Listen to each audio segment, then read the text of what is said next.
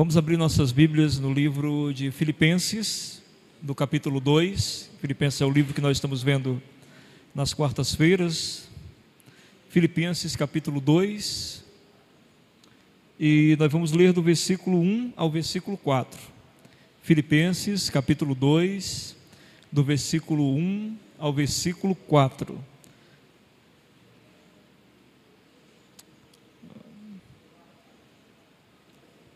Podemos ler, irmãos? Diz a palavra do Senhor, Filipenses, capítulo 2, do versículo 1 ao 4. Se há, pois, alguma exortação em Cristo, alguma consolação de amor, alguma comunhão do Espírito, se há entranhados afetos e misericórdias, completai a minha alegria, de modo que penseis a mesma coisa, tenhais o mesmo amor, sejais unidos de alma, tendo o mesmo sentimento Nada façais por partidarismo ou vanglória, mas por humildade, considerando cada um os outros superiores a si mesmos. Não tenha cada um em vista o que é propriamente seu, senão também cada qual o que é dos outros. Amém? Vamos orar, meus irmãos. Deus bendito, Deus de grande misericórdia e amor, ajuda-nos, ó Pai, nesta noite, a compreendermos tua palavra e entendermos o quanto nossas vidas estão consagradas ou não a ti. Ajuda-nos, ó Deus, a nesse instante, pelo poder da tua palavra, sermos convencidos do nosso pecado e sermos, ó Deus, atraídos para o teu amor e para a tua santidade. Que assim seja conforme a tua misericórdia, em nome de Jesus. Amém. Nós temos visto então, irmãos, toda quarta-feira o livro de Filipenses, a gente sempre tem falado que o apóstolo Paulo está preso, está, escreve a carta para a igreja, e uh, o objetivo da nossa reflexão nesse livro de Filipenses é que a gente compreenda uh, como o apóstolo Paulo conseguia manter tanta paz e tanta alegria, mesmo numa circunstância tão difícil, né? E como nós podemos manter a mesma paz e a mesma alegria que ele tinha.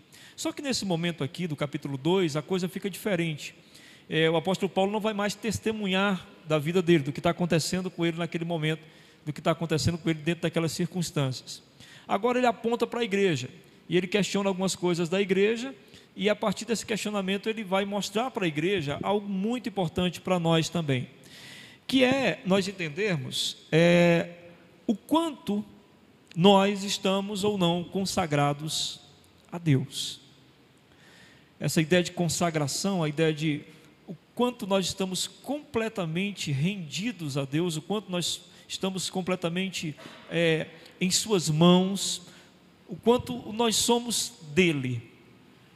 Porque eu não sei se os irmãos entendem, mas nós, como cristãos, não podemos deixar que nada nosso permaneça nosso.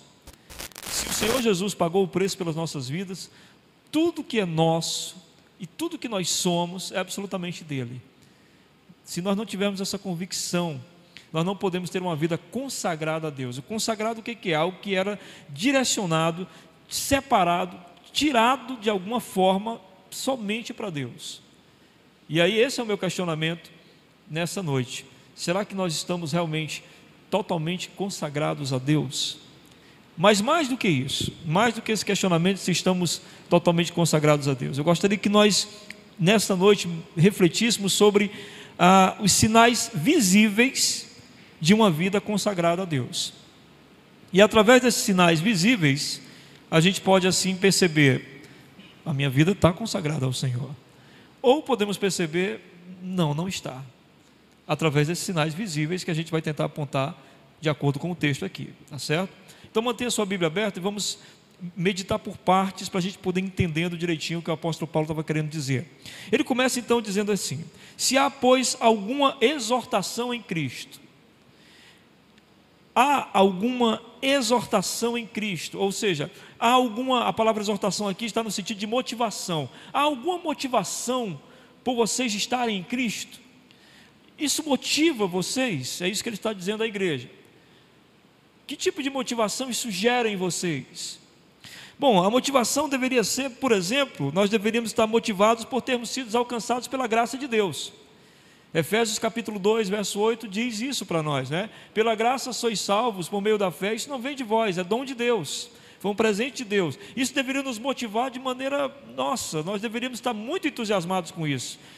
Entendendo que nós não tínhamos a mínima condição de sermos aceitos por Deus, não tínhamos a mínima condição de nos tornarmos agradáveis a Deus, e ainda assim Deus, por sua infinita graça, envia o seu Filho ao mundo o seu Espírito Santo clareia-nos o entendimento sobre a obra redentora de Cristo, e assim somos atraídos por Deus, não por mérito algum, mas simplesmente pela graça. Isso deveria nos entusiasmar bastante. Isso deveria nos deixar muito motivados em saber que Cristo é o nosso Salvador absoluto, sem mérito algum nosso. Não fizemos por meio algum a vinda dele a esse mundo, mas o próprio Deus o enviou por nossa causa. Isso deveria nos motivar bastante. Isso deveria nos animar bastante, dia após dia, saber que somos tão importantes para Deus que Ele mandou seu Filho vir ao mundo para nos salvar. Também deveria ser motivador para nós a condição de santidade que a gente tem.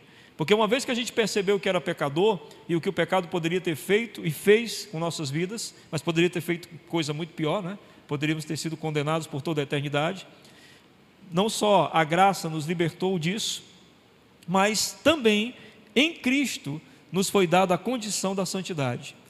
Ezequiel capítulo 36, verso 26, a palavra de Deus, uma promessa no Antigo Testamento se cumpre em Cristo. Quando lá em Ezequiel é dito: Vou dar um novo coração para vocês. Coração aqui no sentido de uma nova mente, uma nova forma de pensar, uma nova forma de ser. Vou dar a vocês um novo sentimento. É isso que a palavra de Deus estava dizendo para nós. E a vida de Cristo ao mundo deu essa condição a nós, porque Cristo morreu em nosso lugar, pagou pela nossa culpa e nos deu do seu espírito, que é esse novo sentimento, que é esse novo pensamento, que é essa nova condição e a nova visão de vida diante do mundo. Ou seja, nós deveríamos estar muito entusiasmados por termos o próprio Cristo em nós. Entenda, irmãos, a Bíblia diz isso bem claro. Deus não habita em templos feitos por mãos humanas, mas Cristo decidiu habitar em nós. Então nós temos a total capacidade da santidade. A capacidade nos é dada como? Porque Cristo está em nós. Então isso deveria nos motivar bastante. Nós deveríamos estar muito animados com isso. Deveríamos estar animados também porque nós temos uma nova natureza. 2 Coríntios, capítulo 5, verso 17, muito conhecido, quem está em Cristo, nova criatura é. Nós temos uma nova natureza, nós somos novas pessoas. Você acredita mesmo nisso? Talvez a sua falta de motivação na caminhada cristã seja porque você não acredita mesmo que você realmente é uma nova pessoa. Seja porque você ainda fica preso ao passado. Seja porque as culpas do passado, que já foram perdoadas na cruz do Calvário, você ainda carrega elas consigo. Então, à medida que a gente carrega essas culpas com a gente, é lógico que não dá para viver uma nova vida se a antiga vida ainda faz muito efeito na vida que eu vivo agora. É preciso eu realmente olhar para a minha existência e dizer: eu sou uma nova pessoa. Aquela pessoa morreu, aquela culpa ficou para trás, aquele pecado não existe mais. Eu sou uma nova criatura, eu tenho uma nova possibilidade, eu estou começando do zero. Deus me deu essa condição. Isso motiva, não motiva? Isso deixa a gente muito animado. E também por termos sido chamados para um desafio tão maravilhoso, ao mesmo tempo que a própria palavra disse, que eu acabei de dizer, um desafio negar a si mesmo, tomar a cruz e seguir Jesus. Negar a si mesmo deveria nos motivar bastante, principalmente se a gente continuar, se a gente, é, perdão, não é continuar, se a gente lembrar do que a gente era. De repente abrir mão do que era, quando a gente sabe o que aquilo iria fazer de nossas vidas, de repente abrir mão daquilo deveria nos motivar bastante. Negar a si mesmo, quero ser outra pessoa. É como se você tivesse viajado para uma outra cidade para mudar de vida, não é? Você quer mudar tudo, você muda identidade, você muda tudo. O apóstolo Paulo mudou até o nome, que não queria se identificar com absolutamente nada do que já tinha passado. Então isso deveria motivar a gente, negar a si mesmo, tomar a cruz, o desafio de obedecer a Deus, de fazer a vontade de Deus, de cumprir aquilo que o Senhor quer para nossas vidas. Seguir a Jesus, isso deveria motivar demais a gente. Porque Jesus disse: Eu sou o caminho, a verdade e a vida, ninguém vai ao Pai senão por mim. Então a gente deveria está muito motivado para seguir esse caminho, para seguir esse espaço, para viver do jeito dele. Por isso, Paulo diz: há alguma exortação em Cristo? Depois ele faz, ele faz um novo questionamento: há alguma consolação de amor? Vocês são consolados pelo amor de Deus? Consolados em que sentido? Você se sente amado, amada, de maneira única e pessoal. Olha, isso é muito importante. Se sentir amado por Deus de maneira única, Ele ama você de maneira especial. O amor que Ele tem por você é único, é um amor único e pessoal. Como é que a gente sabe disso? Olha, a gente sabe disso em Jeremias 31, verso 3, eu amo essa passagem, acho ela incrível. Porque é Deus se dirigindo ao povo de Israel. E ele diz assim: Com amor eterno eu te amei, com benignidade eu te atraí, tu és meu. Eu tomo essa palavra para a minha vida. Eu entendo que Deus me ama desde a eternidade. Que antes que eu nascesse, Deus já me amava.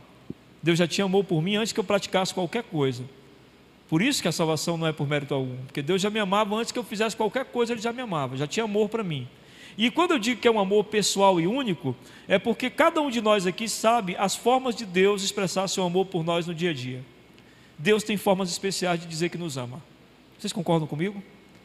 Deus tem formas especiais de dizer que nos ama. Deus tem maneiras especiais de dizer que nos ama. Isso de maneira pessoal. Cada um de nós tem um jeito de receber esse amor. Cada um de nós tem um jeito de perceber esse amor. Cada um de nós tem um jeito de saber ser amado por Deus. Por isso o apóstolo Paulo diz: há alguma consolação de amor? Vocês se sentem consolados por esse amor? Vocês se sentem amados mesmo, de maneira pessoal e única? Ou vocês vivem mendigando amor por aí? Ou vocês vivem clamando por amor? Ou vocês vivem chamando a atenção para si para tentar ser amados? Ou vocês vivem tentando agradar A, B e C? E tentando ser agradáveis ser amados? Ou vocês realmente aceitam que são amados por Deus e isso basta? Não importando o que os outros pensem, não importando o que os outros achem, não importando sequer o ódio daqueles que nos cercam, já que nós temos o amor de Deus e esse é o maior amor do mundo, porque é um amor que vem desde a eternidade, passará pela história do tempo e seguirá pela eternidade afora. Que amor maravilhoso, não é? Por isso o apóstolo Paulo pergunta: Você é consolado nesse amor? Esse amor te faz confiar nos propósitos de Deus? Quando as coisas acontecem, você acredita, mesmo que as coisas não sejam do jeito que você imaginava, você continua acreditando que Deus te ama? Que Ele ama você apesar das coisas não estarem funcionando da maneira que você gostaria? Apesar das coisas não estarem fazendo sentido? Apesar de você perder algumas coisas, apesar de você ser privado de algumas coisas, você acredita que o Senhor ainda assim te ama? Você se submete à vontade dEle? Porque o ama. Porque é a única forma de submeter à vontade de Deus de maneira prazerosa. É por amor. Quem se submeter por medo vai sofrer. Quem se submeter por medo vai se angustiar. Mas quem se submete por amor tem o maior prazer de se submeter. Você obedece os mandamentos dele, você o serve porque você se reconhece amado. Foi isso que Jesus disse em João 14, 21, não é? Aquele que tem os meus mandamentos e os guarda, esse é o que me ama. Ou seja, você obedece a Deus e você serve a Deus porque você se sente amado, e você obedece esses mandamentos porque você pensa, eu preciso obedecer porque esses mandamentos não são só para que ele seja engrandecido, mas também porque ele me ama.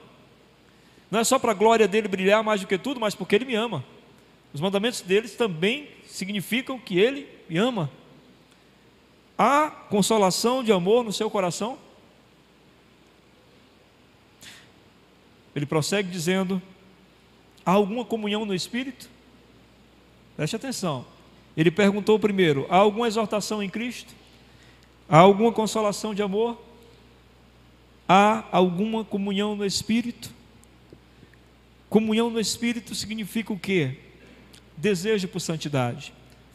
No Evangelho de João, no capítulo 16, no verso 13, Jesus prometeu que o Espírito Santo iria nos conduzir à verdade essa promessa é maravilhosa, porque ele está dizendo o que é a verdade, né, irmãos? A verdade é que nós éramos pecadores, que nós temos um Deus santo e que nós precisamos nos aproximar desse Deus. Porque só a aproximação dele é que vai nos libertar do pecado. Essa é a verdade que o Espírito Santo nos conduz. Então, uma comunhão com o Espírito, se há uma comunhão com o Espírito em nós, há em nós um desejo de santidade. Então, estar nessa comunhão significa o que? Esse desejo de santidade. Algumas coisas interessantes, como por exemplo, ódio para com o pecado. Quem deseja santidade tem ódio do pecado. Em Gálatas capítulo 5, verso 17, a palavra de Deus diz isso. O Espírito milita, luta né, contra a carne. Se eu tenho o Espírito Santo, eu tenho uma luta cruel, uma batalha fervorosa contra o pecado. Eu odeio o pecado, ele é meu inimigo. Não tenho prazer nele, não tenho alegria nele. Um outro aspecto é o medo de desagradar a Deus. Quem busca a santidade, quem está numa comunhão com o Espírito Santo, tem medo de desagradar a Deus, tem esperança nas promessas de Deus, tem contentamento na comunhão com Deus, ou seja, tem prazer na comunhão com Deus, não espera por outras companhias, mas se agrada da primeira companhia, que é a companhia de Deus em sua vida. Deseja ver Jesus Cristo anseia por isso.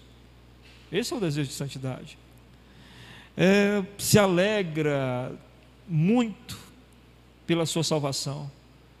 Não lhe falta alegria quem tem comunhão com o Espírito.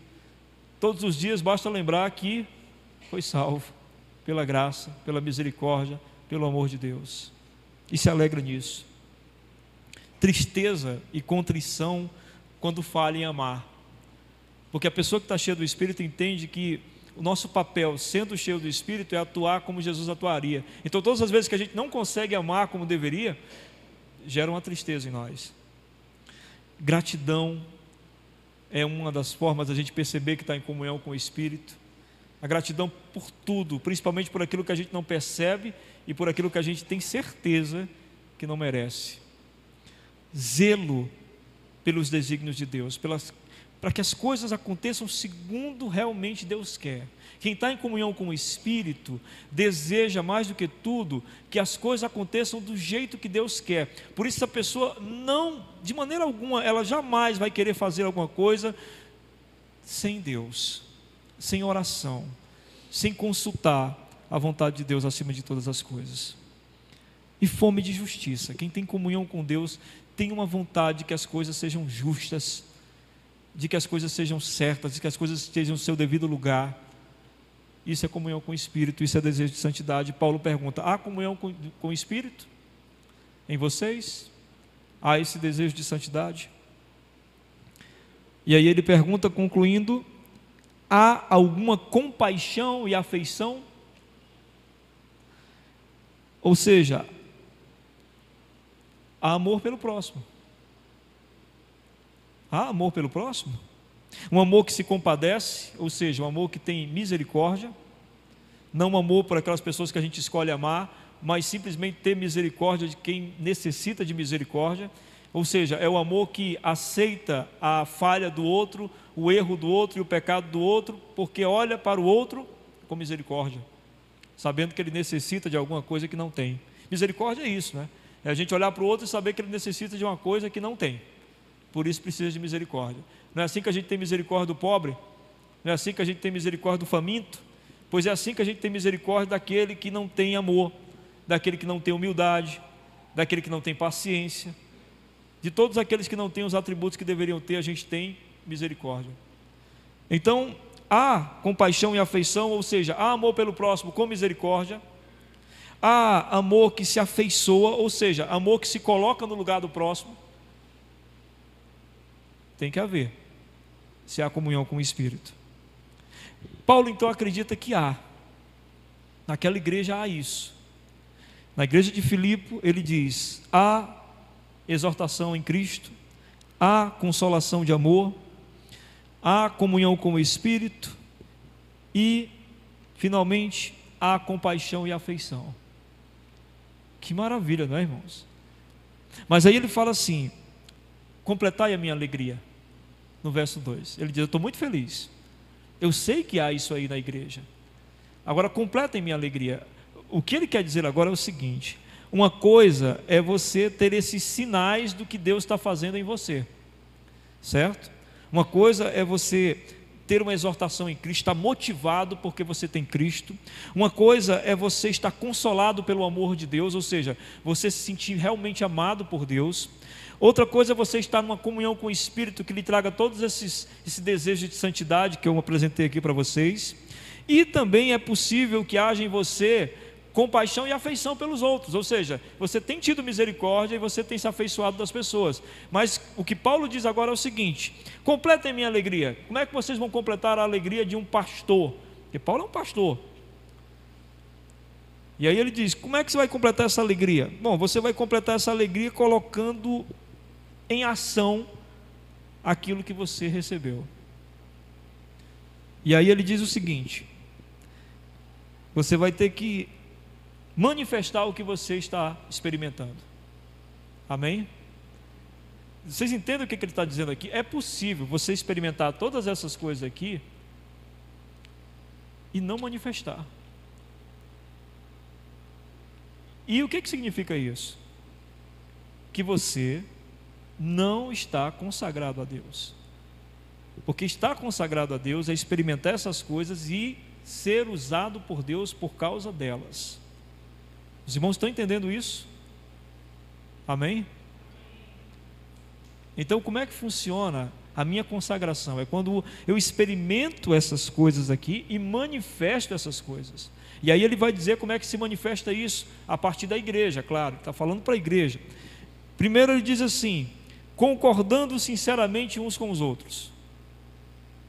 A igreja deve concordar sinceramente uns com os outros, devem estar os irmãos devem manter a unidade em Cristo, ou seja, os irmãos devem pensar como Cristo e agir como Cristo.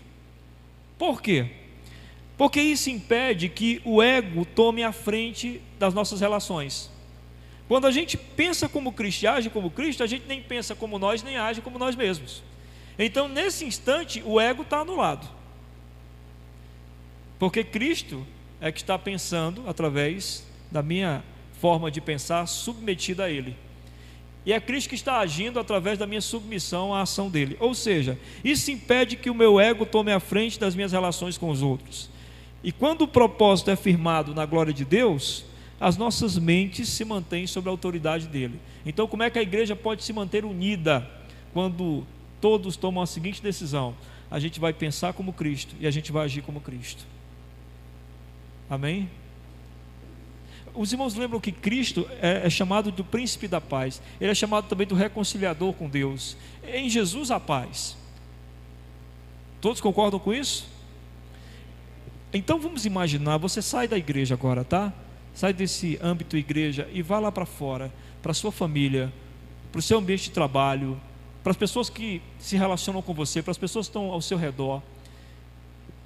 E simplesmente comece a pensar como Cristo e agir como Ele na relação com essas pessoas. Vocês já imaginaram o que pode acontecer? Se você está na igreja, o apóstolo Paulo diz que isso vai trazer uma união, não é? Todo mundo vai concordar com a mesma coisa. Mas se você está fora da igreja e começa a pensar como Cristo e agir como Cristo, uma coisa acontece: aquela pessoa não vai fazer com que você pense como ela, ou que você haja como ela, ou que você peque como ela porque você manteve a sua mente e as suas ações submetidas à vontade de Cristo. Portanto, seja na igreja ou fora, agir e pensar como Cristo nos mantém um foco nele. Amém? Nada façais, versículo 3, por partidarismo ou vanglória, mas por humildade, considerando cada um os outros superiores a si mesmos. Como a gente tem falado de humildade na nossa igreja, o que será que Deus quer dizer para nós, né? Já prestaram atenção nisso? No domingo a gente falou sobre humildade, hoje a gente está falando novamente sobre humildade. E os textos não são separados, a pregação é sempre expositiva, né? Sempre o texto corrente. Pois bem, o que ele está querendo dizer aqui é muito simples, qualquer criança entende. Não seja egoísta. Não faça nada por partidarismo, nem por vanglória. Partidarismo. Pensando só em si. Não seja egoísta. Não faça nada para impressionar ninguém. Está falando de vanglória na igreja. Não faça nada pensando só em si, não faça nada para impressionar ninguém. Seja humilde, considerando os outros maiores do que você. Amém? Eu fazendo isso, estou fazendo o quê? Estou manifestando tudo aquilo que eu falei no versículo 1. Estão lembrados? Estou falando que o Espírito Santo está em mim, eu sou consolado pelo amor de Deus, todos aqueles aspectos que eu falei no começo. Somente quando eu me comporto nessa humildade é que eu posso manifestar aos outros o que está acontecendo realmente comigo. Por que, que uma pessoa pode ser humilde? Por que, que ela não vai se vangloriar? Por que, que ela não vai querer aparecer? Porque a gente quer aparecer para ser amado, a gente quer aparecer para ser destacado, para ser querido. E aí, quando eu tenho a consolação do amor, lembram do que ele falou no começo? A consolação do amor, vocês se sentem amados. Mas se você se sente amado, você não precisa de vanglória nenhuma. Você não precisa dos aplausos de ninguém, porque não há amor que se equipare ao amor de Deus. Por isso digo aos irmãos, o que nos falta muitas vezes e que nos faz ser tão orgulhosos e vaidosos e cheios de buscas de vanglórias é porque nós não nos sentimos realmente amados por Deus. Porque se nós meditássemos nisso, refletíssemos nisso, do quanto Deus nos ama, nós não estaríamos atrás de aplausos por aí, nós não estaríamos atrás de consolos por aí, porque o amor de Deus nos consola completamente. Falta-nos refletir nesse amor. E se há em nós uma exortação em Cristo, ou seja, se a nossa motivação é ter Cristo, nós não precisamos de mais nada além dele, porque é Ele que vai mudar o nosso sentimento e vai nos fazer humilde como ele foi. E aí no verso 4 ele diz: Não tenha cada um em vista o que é propriamente seu, senão também cada qual o que é dos outros. Na comunhão, na comunidade, na igreja, esqueçam de vocês o suficiente para poder ajudar os outros. Porque enquanto a gente está preocupado com nossas vidas, ninguém ajuda ninguém. Enquanto nós estamos ocupados com nossas próprias vidas, ninguém se ocupa de ajudar ninguém. Lembrando sempre que a igreja é uma expressão que começa aqui e se estende lá fora. Esses mandamentos eles equivalem à nossa relação aqui, mas se estende lá fora, porque quando eu estou lá fora, eu ainda sou igreja. Vocês compreendem isso? Então, quando eu saio, ainda sou igreja. Então, quando eu saio, eu tenho que olhar para as pessoas de maneira que não as veja como maiores, como menores do que eu, e nem no mesmo nível, mas maiores, as quais eu devo servi-las. Eu devo estar à disposição delas, como a gente falou aqui domingo, né? Devo estar pronto a fazer algo por elas, porque sou igreja, porque sou corpo de Cristo, porque o Senhor vai se manifestar e a sua glória vai se apresentar através da minha vida. Essa é a minha responsabilidade como cristão. Amém? Então nós percebemos então, para a gente concluir, que uma vida consagrada a Deus é uma vida que envolve os seguintes aspectos. Primeiro, comunhão com Deus. Porque é a comunhão que vai trazer a exortação em Cristo, a consolação do amor, a comunhão do Espírito e os entranháveis afetos e misericórdias que nós vamos ter pelos outros. É a comunhão com Deus que vai trazer isso para nós. Aí essa comunhão com Deus nos levará à humildade, ao reconhecimento de que nada somos, de que Deus é tudo, de que Ele é soberano, poderoso e nós somos pó, necessitados da Sua graça, da Sua misericórdia e que só vivemos porque Ele permite que continuemos vivendo. A comunhão com Deus leva à humildade, a humildade leva ao serviço, e isso faz de nossas vidas uma vida consagrada. Você não tem uma vida consagrada só por comunhão com Deus, se ela não lhe gerar humildade. Você não tem uma vida consagrada se você tem comunhão com Deus, isso gerou você em humildade, mas não lhe gerou o desejo de servir. Você só tem uma vida consagrada quando você tem comunhão com Deus, que gerou em você humildade e que fez de você uma pessoa pronta a servir. Aí você pode dizer com todas as palavras eu tenho uma vida consagrada a Deus. Tudo o que eu vivo e faço é absolutamente para a glória de Deus. Eu queria só lembrar os irmãos que nós estamos nesse mundo para isso. Não há nada que justifique nossa existência senão a glória de Deus. Não há nada que justifique a nossa permanência nessa terra senão a glória de Deus. Não há nada que justifique os anos de vida que você ainda quer ter aqui, junto a amigos, familiares, ou seja lá o que for, se não for para a glória de Deus. A única coisa que justifica a nossa existência nessa terra é nós dizermos para Deus: a minha vida será consagrada a Ti. Tudo que sou, tudo que faço, o que vier a ser, totalmente teu, totalmente para ti. Por isso é importantíssimo entender que você não vive mais só para si, que você foi comprado por um alto preço e você se tornou um instrumento nas mãos do Senhor. Que assim seja, amém? Vamos orar? Fala com Deus sobre o que você ouviu nessa noite. Veja se sua vida está realmente consagrada ao Senhor. Se não estiver, que tal experimentar uma vida consagrada ao Senhor? Que tal experimentar ser instrumento nas mãos dele? Para o que ele quiser, sem medo. Senhor, eu entrego em tuas mãos a vida desses teus servos que ouviram tua palavra nesta noite. Sei dos teus propósitos para as nossas vidas, pois tua palavra nos diz que tu desejas que nós sejamos consagrados a ti. E eu peço agora, em nome de Jesus, que teu Espírito continue falando conosco, de maneira que finalmente nós possamos abrir mão do que somos para ser o que o Senhor deseja que sejamos. Que o amor de Deus, a comunhão do teu Santo Espírito e a graça do nosso Senhor Jesus Cristo esteja derramada sobre todo o povo de Deus agora e para todo sempre. Amém.